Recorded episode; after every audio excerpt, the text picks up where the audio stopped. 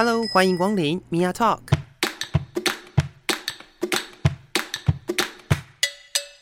每个人都是有趣的书，有着独一无二的故事。一杯咖啡的时间，与你分享生活点滴。Hello，各位亲爱的朋友，我是 Mia，今天非常开心，只能说呃千呼万唤呢，就是我已经敲了好久的通告，今天终于终于终于邀请了一位非常厉害的摄影师、艺术家来到我的节目当中，欢迎宁文。Hello，大家好。突然间变好冷静啊，怎么一回事？就是呃，他是一个自己在接触他的时候是情欲摄影师。但是我实际上去看了这个一月份的食色性也的展览之后，我觉得可以很大方的说是艺术家，因为除了摄影之外，其实你做了蛮多事情的。嗯，对，所以我觉得，呃，这是我自己的看法啦，就是我我不晓得你自己会怎么样去定义这件事，但我觉得这个是我的想法，而且我那时候看完展览之后，我还推荐给身边的朋友去 follow 你的 Instagram 这样。哦，你好像有一个朋友后来有 来，对对对对对，然后他去了最后一天，嗯嗯嗯，对，所以这是呃蛮特别的一件事情。那说到这个实色性也，现在虽然已经结束了，所以我们想说就聊一聊这个展览它的一些有趣的故事。我比较好奇的是，你当初是怎么样去发想这样子一个展览的呢？嗯，其实我我觉得你刚刚讲的很好，就是。它看似是一个影像展，嗯哼，但它其实更多，我觉得更重要的像是一个酒楼文化。嗯哼，你有听过酒楼这个词吗？知道，知道，对，它就以前，嗯，简单来说，就像是台湾版的文化沙龙。嗯哼，所以就是一群人在这边喝酒、聊天、吃饭，然后可能有看一些表演，但是有色或无色的表演，是这样。然后这一次，我就想说，那如果拉到了当代，嗯，来一个 LGBTQ 版本的酒楼会是怎么样？所以其实它真的很不像。一个影像展是在这边十天都有不同的，像每一天都像有 opening party 的感觉，是是是，然后邀请不同的创作者一起来，呃，完成这道料理。嗯哼，我觉得你呃每一天都有一个不一样的主题，然后有邀请。其实你你提到了 LGBTQ 族群哦，但是我觉得它其实不管是什么样的族群，在看你的展览的时候，其实都能够有一些沉浸的感受。我觉得，因为他其实不见得非得要是某一些族群。对啊，我印象最深刻的其实是一个，呃，他后来跟我说他是一个无性恋者。嗯哼。然后他来看展的时候，他，因为我就觉得很妙。嗯。他看展的方式，因为像大部分人跟我分享，他就觉得说，哇，这个好色喔。然后是某些地方他感觉到了呃四 D 的参与。嗯哼。然后，嗯。或者是他觉得他原本期待更色，但是不够色，嗯、就是都在色这个向度上。哦、可是我觉得其实探讨情欲不是只有色不色，嗯，这这个向度而已。嗯嗯、那因为他是无性恋者，所以他根本就没有抱持着要有色欲的期待的问题，然后就看到了其他更多的面向。哦，他分享了什么？嗯、他写了一篇七千多字的论文，我觉得是最狂，我看过最狂的那个观者的。他那个是要交那个学期报告的感觉，感觉是这样吧？没有七千多字诶，到底怎么写出来的？对，然后他就是一个，而且因为他就是觉得这个展览是，我称之为异态性影像，嗯、就是个我觉得酷儿是一种异态，嗯，就是欲不管是欲望的形状是，或者是嗯性性阶级在里面的流动，uh huh、因为我拍摄各种，呃，简单来说就是说性癖好，嗯、uh，那、huh、我喜欢称它是欲望的形状，因为我觉得可塑性很高，嗯，然后。他的 feedback 也是流动性的，他就及时分享给我，然后因为他去了三天了，嗯哼嗯哼，然后像他就会看到说，呃，他看最后一场那么多男子在同时发出一个声音，然后我们有投影心经的字在身上，他们在，我觉得那是一个很跟我那个沉浸的装置，然后。要怎么说他的感觉？大概就是你你刚刚讲的这些沉浸的装置是是在楼上那个像泡泡的那个空间嘛？对，但他们这次因为有、uh huh. 有时候观者是在里面，嗯、uh，huh. 然后观看情欲影像。因为我们平时在看影像的时候都是挂在墙上输出好的，我觉得它是很呃影像是固定的，嗯哼、uh。但是这次它是在一个液态性的布上，所以影像有时候会。高高低低会迫近身体，嗯，然后你有时候身体是被影像包覆。我觉得用身体去感知影像，跟我们用眼睛去看影像是很不一样的感觉，嗯哼。而且当一个情欲影像被放大到这么大的尺度，然后包覆身体的时候，我觉得那是另一种写入感官的情欲经验。嗯哼，嗯哼。跟听众分享一下那个呃那个很像泡泡的空间怎么一回事哦，就是它是一块白色的把的布，然后呢呃他在那个穹顶的位置是呃有他的摄影作品的投影，然后它是呃里面有那个水流声，嗯，就让它整个很像是实际上的一个泡泡，或者是像一个子宫，或者是。Anyways，就是一个很沉静的一个空间。我记得我那一天问了你一个问题，是有没有什么时候那个泡泡会把我们观众吃掉之类的？哦，就是就是我刚刚讲他说很感动的那一天。嗯哼，那一天的时候，我就有让呃那一层影像去。嗯吃掉观众，对，大量的变质，所以是有观众在那个泡泡里面，但有些观众是我那一天是开放他们在泡泡外面，嗯，所以他们可以走在泡泡跟影像上面。哦，那里面的人就会看到那个影像开始变形，嗯，可是它是透过另一个身体，所以它很像是身体跟影像跟身体的接接触，对对对，然后彼此去感受内跟外。但都始终隔了一层情欲影像，是。我觉得那个那一刻感觉还蛮奇幻的，所以我觉得这样很有趣的点是，十天就算是同一个装置，嗯，它也都一直在转变不一样的感觉，对，然后转变使用方式跟这是我最累的部分。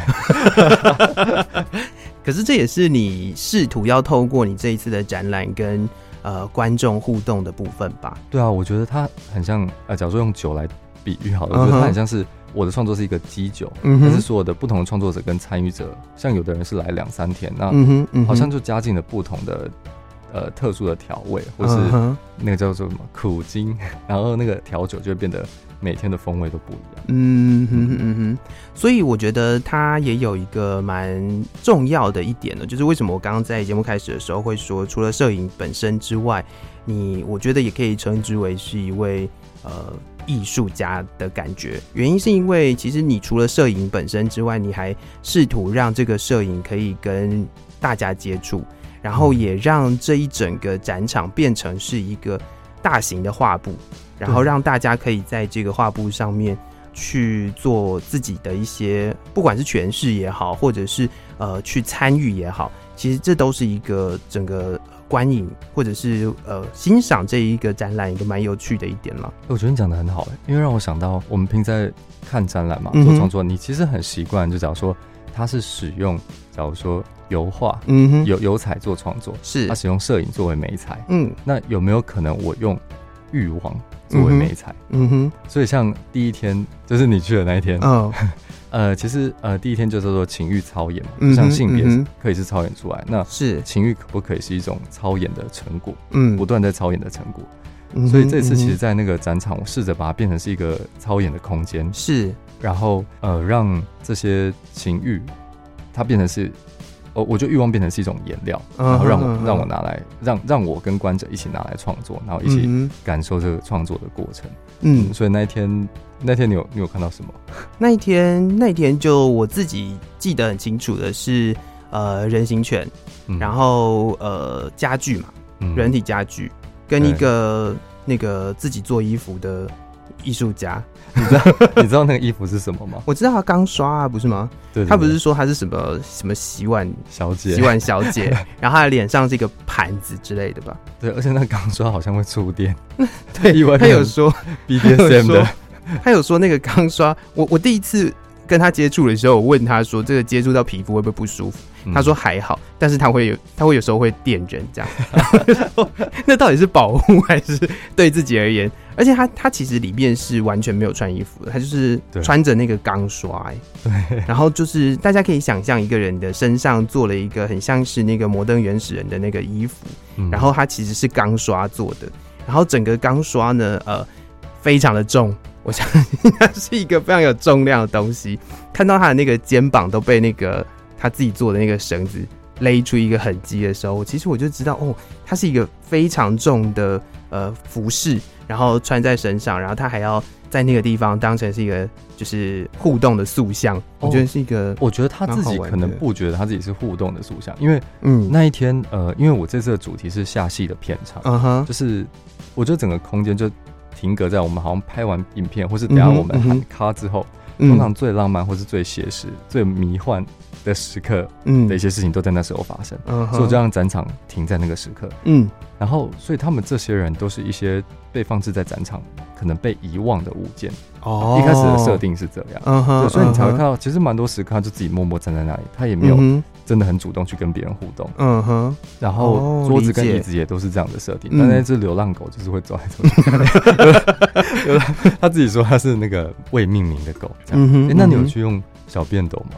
没有哎、欸，哦，你知道厕所里面有小便斗吗？我不知道，它也是一个家具，但它太那天太热门。OK OK，我没有往我没有往那个方向走过。有人用了二十几分钟，我想说，天哪，他到底怎么使用小便斗？天哪，嗯，这真的是大家可以去想象一下。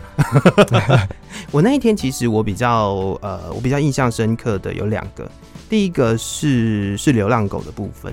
为什么？因为我自己身边有一些人形犬的朋友哦，他们我对他们的观察，其实他们的那个 族群性蛮强的，嗯，就是他们是有点有点像是呃，我要接触这一个这个文化，或者是我要接触这样子一个群体，那我可能有一些人带领我进到这个群体里面，然后可能互相大家都熟识，对，然后那天我去跟他聊了之后，我发现他是呃自己。去查资料，对，然后自己去做这样的展演，他并没有呃一个入门，或者是实际上会像是很多朋友他们踏入这个人形犬圈的那种，他好像不是先有一个族群认同，不是不是，他是对对，他好像是就是我想要做这样子一个展演，然后就往那个方向去了。他有一个 feedback，我觉得非常有趣，嗯哼，就他就跟我说，他很像是伴着狗的，嗯呃。社会学家或是观察者。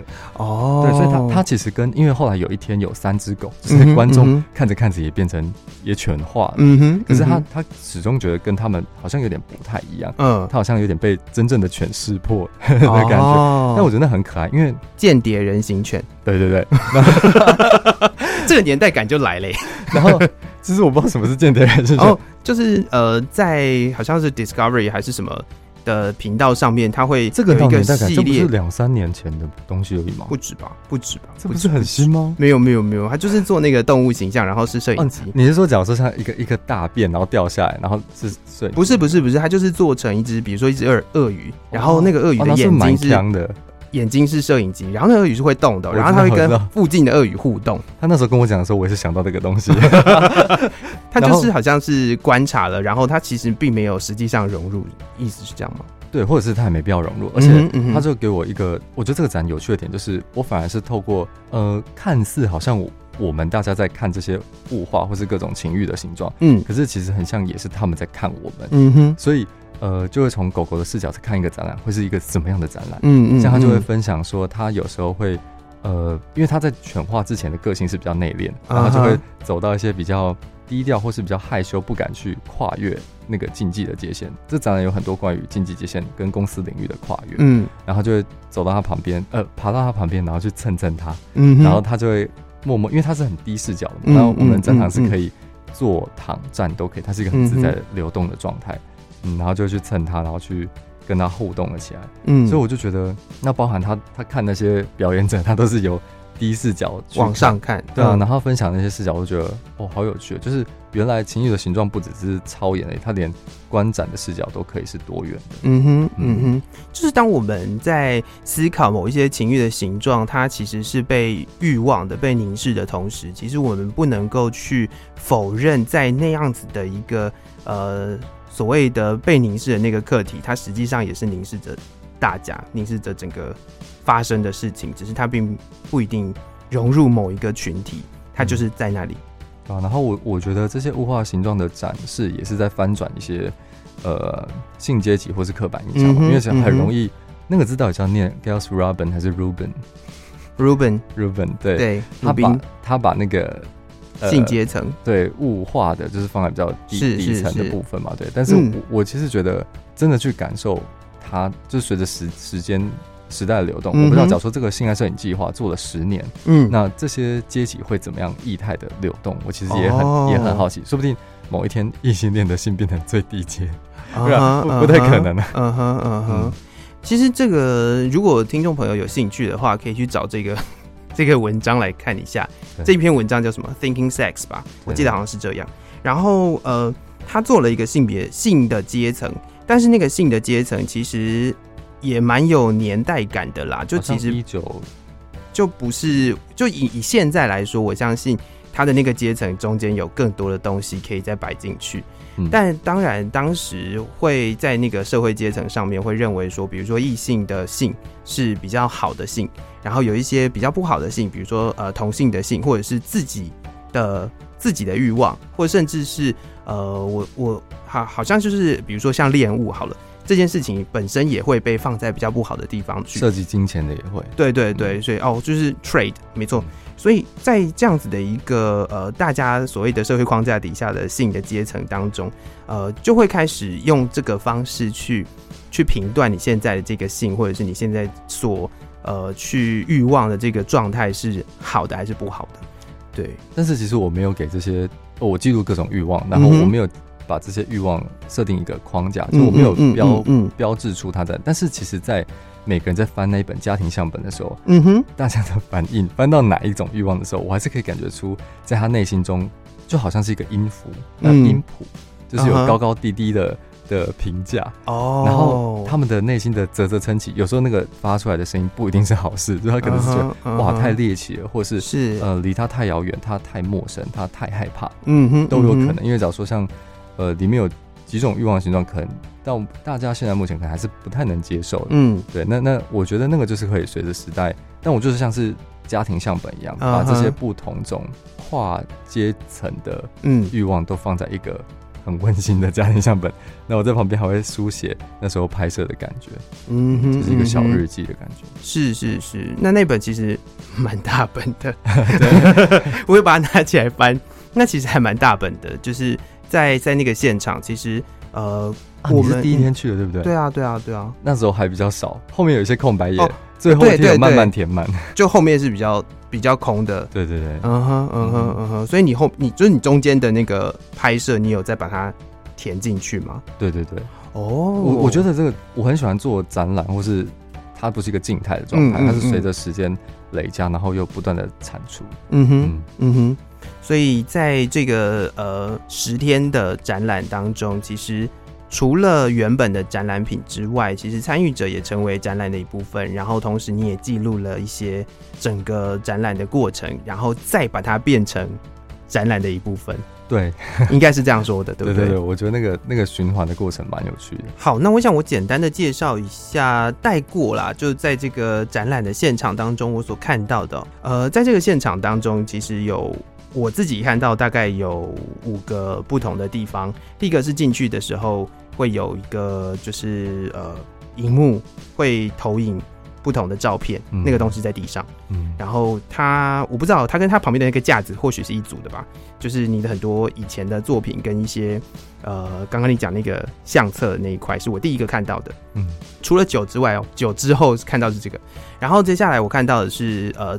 中间哎、欸、不对，这样数起来一二三四五，对，那那中间就是还有一个呃，就是床，然后有 AR，对，VR VR，然后呃还有一个空间是有声音的，对，嗯、然后那个声音那个呃应该说那个声音其实是呃旁边还有个白板，可以让大家在那个现场互动。那另外我们刚刚提到的那个就是互动的那个那块布是、嗯、是在楼上的哦，对对对对对对，然后它中间会经过一个有呃。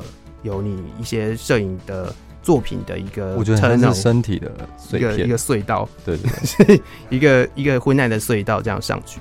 大概的展场是长这个样子，就是让听众朋友知道一下。对，就是如果说有机会去听到那个就是展览的导览的话，其实大致上是这么一回事。好，那因为大家已经看不到这个展览了，所以我觉得我们先聊到这个地方。我想要聊一下，就是你在办这样子的一个展览的时候，呃，在事前的准备，或者是你在这个整个过程当中，有没有什么你自己觉得比较困难做的事情呢？嗯、或者是跟呃，比如说团队跟跟谁沟通之类的？哎、欸，大家大家如果好奇那个展览，其实我把它整理在那个一个像是一个日记，然后把它整理在网站上，嗯、一个网页上，大家也可以用。呃，那个方式回到展览的现场，然后只是你没有办法肉身参与了。对对对，但是他可以透过别人的肉身参与。嗯、好，没问题，没问题。然后你刚刚讲到是困难的地方，嗯、我觉得技术上的困难就是，也是他这次的特色啊，就是很多元，所以就是每一个每一天都有不同的困难，对，每天都有不一样的挑战，没有办法开的投影机。你要讲一下你那天的状况？没有，就是那个准备了老半天，然后。第一个投影机投不出来，然后后来连到了另外一台投影机可以投出来，然后放过去之后还是投不出来。简而言之，对，第一天就是遇到最大的状况，还好只有那天有状况。可是其实我后来觉得那一天的我的举动很浪漫，但大家都不懂，就是因为我投不出来之后，然后我就想说好。那我就，开始，我就把它变成是 live podcast，嗯嗯 就是我就背对着大家，嗯嗯，嗯，然后我把呃，其实我创作很常在公领域跟私领域之间切换，嗯哼，所以我想说，如果我在台上，大家期待的是我对大家讲话，嗯，但是我在台上，我背对着大家，我只对着一个呃麦克风，麦克风我，我想要把它当成是我自己的房间，嗯哼，然后我在房间里会怎么？录完这 podcast 给未来的这十天的人的一个一封信，嗯哼，是语音导览。其实，所以你的那个你的那个呃网站上面有一段一段那个语音导览，是你那一天录的嘛？对不对？我跟你讲，好笑的就是我整个录完之后发现我没有存档哦，所以是后来再录的。所以后来我隔天很生气，我想说天哪，就是我那个当下，我原本觉得啊，那个是很即兴的，就是还蛮蛮有趣的，但是后来。就是没有没有存好档，浪漫过头了。对，但是后来第二次我就想说，我要给自己另外一种方法。既然它是酒楼，嗯，所以我就让自己是在微醺的情况下去录那些音档。嗯，嗯，所以我觉得后来的方式也蛮蛮特别，是我自己一个人在一个空间，在无人的展场里面，然后我在回想这个展场，如果我给呃未来的自己呃一封信的话，一封语音的信，我要怎么介绍给他？这样哦。嗯所以其实也可以透过这个你的语音导览的部分，再回到这个展场上面去。对，但是但其实我自己还没有认真听过，可能我不知道微醺那时候讲了什么。你有认真听吗？你说你后面上传的那些吗？对，我每一个都听完嘞。哎，我这我觉得你可能还比我认真听的。我这个对对对声音很很敏感的，所以我觉得就是我那时候就很认真的，就是每一个都把它点开来听。哦，对，希望我没有讲的太走心，但是我我记得我记得我剪的很很快，所以可能没有剪的，我不知道有没有剪好，我再回去听一下。应该是还好啦，应该是还好，我觉得是还好。对，就是它有它有一种就是自在的感觉。哦，OK，对啊，所以那天的状况其实呃，你做了一个背对大家的语音导览，然后呢，就是。呃，好像大部分的人都坐在那里，好像就是期待了什么，就哎、欸，其实看不到你本人，就是你就窝在窝在前面，然后背对大家，对着一支麦克风在讲话。我觉得大家应该蛮傻眼的，应该还好。我觉得大家，我相信去看你展览的朋友，应该都呃，就是觉得哎、欸，可能今天在在现场发生什么事情，好像都不意外。对，我很喜欢现场性的不期而遇，大家都就是好像不太意外这样子。对，好，那我们再聊回就是这个展场上，其实也蛮有趣的。他们如果照着那个声音听，可以用好像是一种召唤术，召唤术，用声音呃，用听觉然后去召唤出视觉想象那个展场。嗯，嗯，除了那个设备上面的困难，算困难吗？不算困难，它就是一个特色，不期而遇。对，呃，之外你还有碰到什么？最难就是做完展览之后，然后回家过年。哦，哎，对耶，刚好就要回去过年了耶。然后我就觉得很奇怪，为什么我爸妈同时来接我？嗯哼，然后好慎重哦。对，这样这慎重有点不妙。嗯哼，然后他们就突然就说：“呃，展览办的还好吗？”嗯哼。那我想说，哇，他们怎么会知道我办展览？嗯。然后呃，他们才说他们去搜寻了关键字，嗯，然后把所有的东西都看过一遍。嗯。那这对我来说是蛮惊讶的，因为他们他们其实。呃，我惊讶两个点。第一个点是我们过去就有沟通过，很嗯呃吵架吗？没没有吵，因为吵不起来。我我不太会吵架，只是他们他们很崩溃的在讲一些情情绪上的东西，就觉觉得很很难以理解我在做什么。嗯，对，但是我就是很，我我也我也没办法吵起来，我就是认真跟他们沟通这样子。对，但是那一次我以为沟通完整了，嗯，但但这一次他们还是又丢出了新的。新的疑惑跟哦跟恐惧，我觉得是主要是恐惧。那我觉得最大的恐惧，我这次因为这一次的难题摄影非常多，因为这次就是以难题摄影为主的展览。嗯哼。然后他们最大的恐惧就是，他们就觉得在他们那个年代来想象，同志就会等于是艾滋。嗯哼。然后就他们艾滋疾病的恐惧还是非常的严深刻的哦。对他们觉得啊，就是拍同志就会得可能会得艾滋。嗯哼。这些事情，所以他们是担心你吗？对啊，或是这个群体之类的。OK OK，嗯，哦，所以这个是你这一次在过年期间回去的时候发生的事情。然后我觉得是最最困难，就是要怎么、嗯、怎么沟通这个恐惧。哎、嗯，其实我好奇，如果是你，嗯，然后收到家长这样的反应，就是说你，假如说你是摄影师，然后你有拍男同志，嗯，那。他担心说，如果你在拍摄的时候被他们喷到，你刚好有伤口，然后你就会得艾滋。那你怎么回应这个恐惧？我曾经回应过我自己家里面的人，嗯、因为其实呃，当然就是有很多的长辈会对这样子的一个议题产生恐惧嘛，尤其是在呃所谓的公投的前戏，其实有非常多的人有这样子的疑虑。那那时候，其实我都沟通的差不多，能沟通的我都沟通了啦。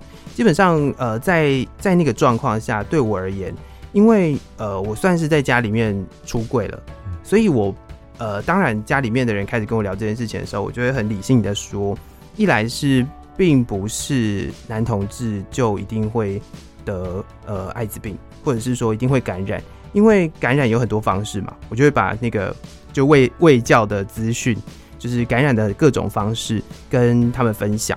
另外，呃，我会分享一件事情，是我认为，呃，大家会对于男同志觉得就会跟呃艾滋 HIV 画上等号，或者是做联系。还有一个很重要的一点是，男同志很会去逆筛，嗯，就是所以他有可能被筛检到的机会会高一点，群体的机会会高一点。但是你有看过就是异性恋者，或甚至是。呃，稳定已婚人士去做逆筛嘛？其实很少，甚至他们都不觉得这件事情是需要做的，但他们就没有感染风险嘛？我相信不会。所以我那时候其实跟我家里面的人的讨论是这个，我说疾病归疾病，但是感染风险这件事情，它的呃，它跟族群并没有直接的关联。然后他们就会说，那为什么猴痘在男同志族群比较盛行？猴痘哦，这那个时候还没有，那个时候还没有猴痘的问题。对，但后后续猴痘这件事情，我觉得，呃，我也是我也是用一样的方式去讨论的，因为我觉得这是呃，比如说它的感染途径就是如此，它不见得一定是男同志，嗯，对啊，就是感染途径就放在那里了。虽然说就是卫福部有就是提提到说就是呃男同志族群比较容易感染。但并不是男同志族群会感染，或者是就是应该是说他在某一些状况下是有可能会增加感染风险的。但是那个感染风险的呃增加或者是没有增加，其实是他是有办法去呃去避免或者是去做一些呃预防性的措施的。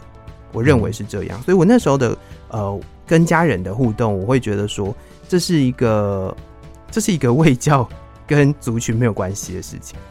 对，我那时候会很直接的把污名切开，就我觉得这个东西是应该要被切开的。对，我认为是这样。然后另外一件事情就是，我同时也会跟他们说，就是感染 HIV 并不是一件多么可怕的事情，它是可以控制的。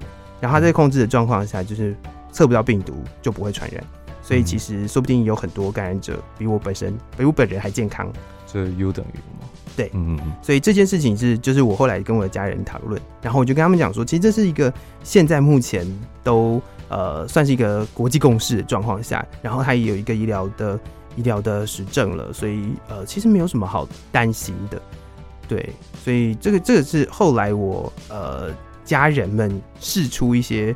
呃，讯息就哦，好像他们自己去查了一些资料，对，这样你的爸爸妈妈可以很认真的去查你的关键字，然后去看你的资讯的话，我觉得他们应该也是有，其实他们有去办法他们也他们也知道 PrEP 跟 U W，嗯、对，但是因为他们就是因为太认真了，所以他们有查到一些几率的问题，哦，对，然后几率的数据的显示好像真的不利于我们刚刚那套说法，嗯，所以后来我我反而是觉得说，其实我觉得我觉得疾病不是一个。我后来我妹反而分享一个我觉得有趣的观点，她、嗯、说：“那如果你要这样担心的话，其实这也是一个呃职业的污名化或是性污名化破解，因为我在做性议题相关的创作。嗯哼”嗯哼，我没有举例说：“那如果你要担心风险的话，为什么你不该担心那些呃，就是我家人其他是做医生的呢？嗯哼，就是说你你这样接触的风险更大，所以你不该做医生。用同样的理论去，哦、那为什么他们可以同意？就是因为觉得医生可能职在职业的阶级上。”对他们来说比较高阶，道德感较高。对，但这就是另外一个议题。是啊，是啊，这是职业职业跟那个就是刚刚讲传染风险这件事情上面，但它其实跟性污名也是有一点关联。是，对，确实，我我就觉得这次我遇到最大的困难，最后呃拉回来反而是跟家人，家人或是跨时代的沟通这件事情。但当我知道他的恐惧或者是他的思维还停留在那个年代塑造出来的，嗯嗯嗯，然后这这是我觉得创作，我每次创作都会最终最难的一站都是这一站，都是家人。对啊，或是很亲近的人，这样确、哦、实是这样。有时候，呃，我觉得有可能是家人啦，也有可能是你这边可能是还不错的朋友，但是他并不是这么认同你做的事情。其实也是有对，嗯、然后可能会。很理性的试试图要去说服你不要做这种事情，我相信一定会有人做这件事。对，我相信一定会有人做这件事，甚至有人可能会跟你说这样你很危险。嗯嗯嗯，对。那那个危险可能不一定是感染风险啦，有可能是一些呃法律层次上面的危险，或者是可能会讨论其他的事情。法律层次，或者是呃社会阶层对于性污名，就是对你的观感也有对职业或是个人形象等等。是是是，那这些东西当然是呃，我相信都会有。呃，实际上身边一定会充斥着。当你做这个职业的时候，我相信你身边一定会充斥着这些人了。但呃，这就只能说你走在一条很辛苦的道路，但我会觉得这是一条值得走的路，而且它是要走的。因为就好比我自己在呃自自己在念研究所的时候，其实我看的比较多的论文或者是一些理论，其实我也觉得。在情欲这一块，其实有点像是在目前的性别运动上面比较不那么被重视，因为大家都还是回归到那个就是爱最大的这个论述上面，所以对我来讲，我会觉得比较可惜。其实就像你的呃创作的初衷，记录情欲的形状这件事情，我就会觉得很重要。然后我觉得从你的。展览作品当中，我也看到了各种不同的，没有办法说每一种，但是至少我看到非常多种不同的情欲的形状，至少不是大家只要想到性或者是情欲的时候，都只有单一的可能。对，因为其实我常常觉得摄影对我来说不是一把枪在捕捉的东西，嗯哼，反而是一双耳朵在倾听。所以老实说，这些欲望的形状。呃，在我拍摄他们之前，我是非常陌生的。嗯哼，然后我可以懂，就是我爸妈或是不同时代，就是他们对于陌生事物的恐惧。嗯，但只是我又多了一份好奇 跟、uh. 跟呃兴奋感，就是我对是我对于未知的事情，我不会先有成见的去看它，我反而会觉得它蒙了一层很性感的马赛克。嗯哼，嗯哼，然后会我会很好奇的去倾听这些我陌生的东西，然后透过影像把它记录下来。所以性爱摄影跟我觉得整个去性污名化的过程中，就是有点像是去感受、去仔细倾听这些你陌生或是不认可的形状，去听一看，也许你会看到不一样的世界吧。哦，那聊到这个地方，我想要问你一个问题，就是你在你记录的这一段过程当中，你自己比较印象深刻，或者是你觉得呃特别有趣的一个经验是什么？这种都是最难的，因为我太容易在。我觉得很像摄影师之眼一样，就太容易在不同的，就算再无聊的商业摄影，我都可以找到有趣的点。对，所以对我来说，要找出一个最有趣这种比较级，好像难。但我可以讲分享比较近的印象深刻的是，呃，跟一个之前其实有一个练练师，就是排泄物的，要要呃找我拍摄，但是我一直没有。因为时间的关系还是什么，一直没有拍到。嗯哼。然后后来这一次是另外一个人找我，但他同样提了恋史这个主题。嗯哼。但他的欲望我觉得很特别，他更符合情欲操演。因为过去我都是拍真实，呃，他真实本人的欲望。嗯哼。那情欲操演的意思比较像是，他可能对这件事情也好奇，他要来操演看看这个欲望是不是符合他的形状。哦。然后他也是实验性的在做这件事情的感觉。我觉得他也很创作者。然后他他很喜欢。呃，挑战，我觉得他他最大的欲望，因为食欲、创作欲对我来说也是一种欲望的形状啊。是，所以欲望的形状不是只有性欲而已。嗯哼，嗯哼，所以他就真的 冰了他一整个礼拜的排泄物哦，然后拿来当创作的颜料。嗯哼，然后在我们在海边各种浪漫的吃法，很像海边的野餐，只是是在野餐这一个礼拜，其实很像是一个人体的循环。内 循环。真的耶，他自产自销，然后台湾有一段时间很长，就是提倡喝尿这件事情啊。我知道，对啊，对啊，对啊。然后你有经历过这个时期是吗？哎，好像是我妈的同事，然后他们在流行这个东西，然后嗯哼，但我妈不敢喝，然后后来后来好像隔几年之后，那个创办人死了，然后我妈就说：“你看吧。”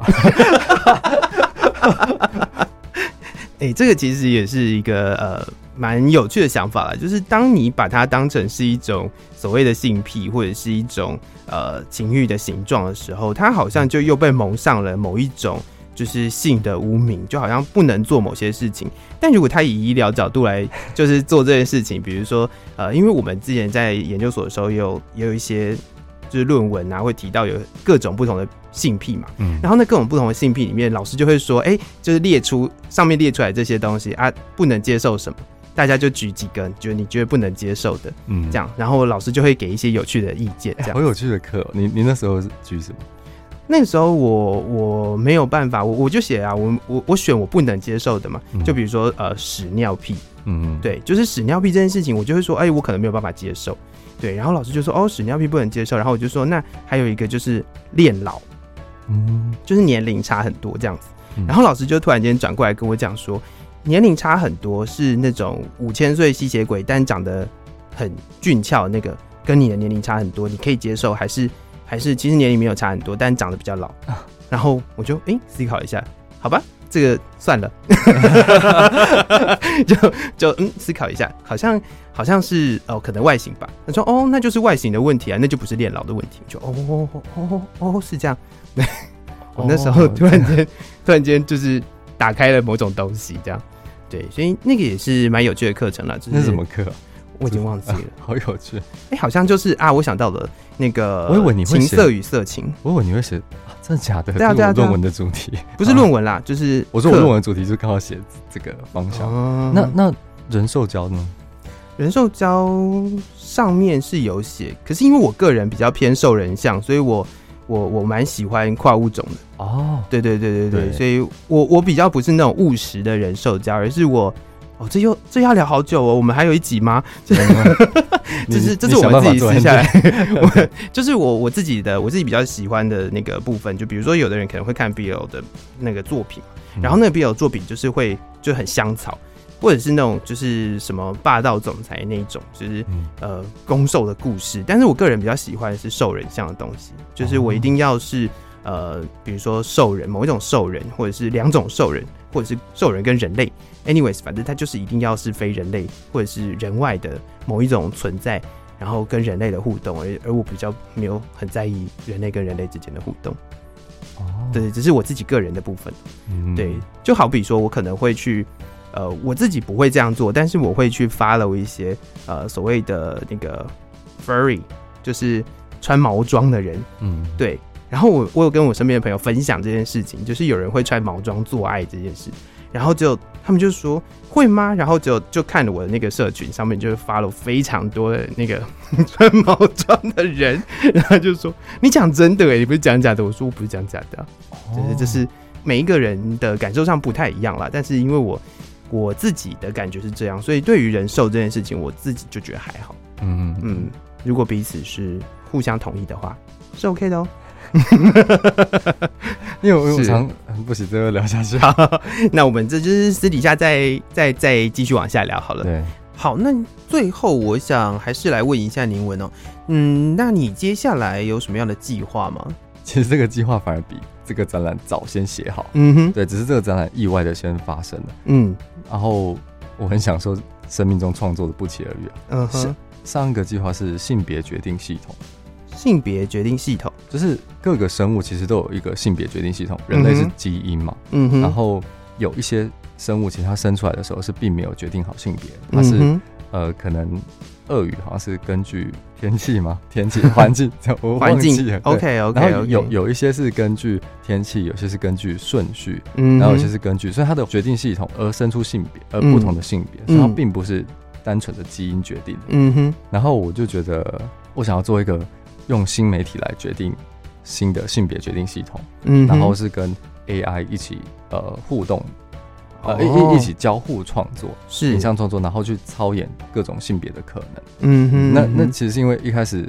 其实创作的启发是，我有个朋友，然后我之前对他印象都是那种，呃，我可能比较难沟通的直男朋友，但是有一天他知道我做创作之后，他就有点像是一个告解，嗯，自我告解的仪式，然后跟我说，他其实在，呃，他其实我我知道他有在玩 VR，可是我一直不知道他 VR 在玩什么，嗯，然后有一天他就跟我说，他在 VR 世界里面，他贴给我一张照片，嗯，然后其实是一个。呃，应该是两个萝莉嘛，嗯哼，然后，嗯、但是都是女女性的，很很小女性的身体，然后但是有女性的乳房，uh uh. 但是却两个人都有男性的性器，阴阴茎，嗯哼嗯哼，然后再互相，呃，用什么词汇呢？我想呃搓来搓去，OK OK，的一些性爱照，okay, okay. 但是是虚拟世界的性爱照，是。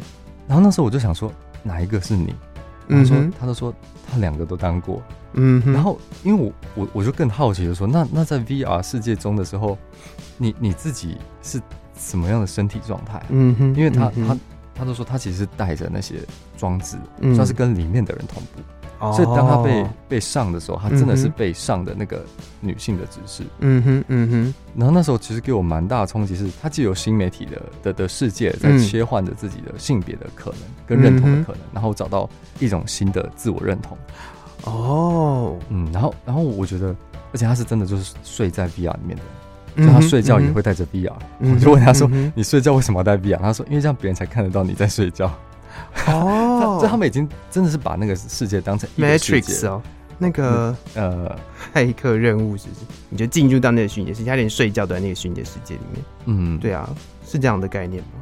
对，然后旁边的人就可以看得到你在睡觉。他的意思是这样吗？对对对，然后然后呃，不管是呃 party 还是什么，嗯、他们都是在一个既孤独又共享的空间里面。嗯，我我觉得是一个很很奇妙的的的状态。你讲的孤独是肉体的孤独，而且是旁人观看的肉体，因为我觉得我不觉得他会觉得孤独。没有，我的意思是说，就是你讲的那个那个不是孤独，应该那个叫做单独一个人，就是对对对，就是就是他个人在那个地方，但是。但是他并不是孤单的那种感觉，而是他在某一个个体又群体，对对对，在在某一个 云端上面，其实是一个群体的状态，对，然后是有陪伴的，嗯嗯哦，然后是可以跨越时空、跨越性别，包含上次我去拍他们的时候，其实两个都是，呃，那时候他们说他们自我认同其实都是呃都是异性恋男性，嗯哼，嗯哼，但是他们在。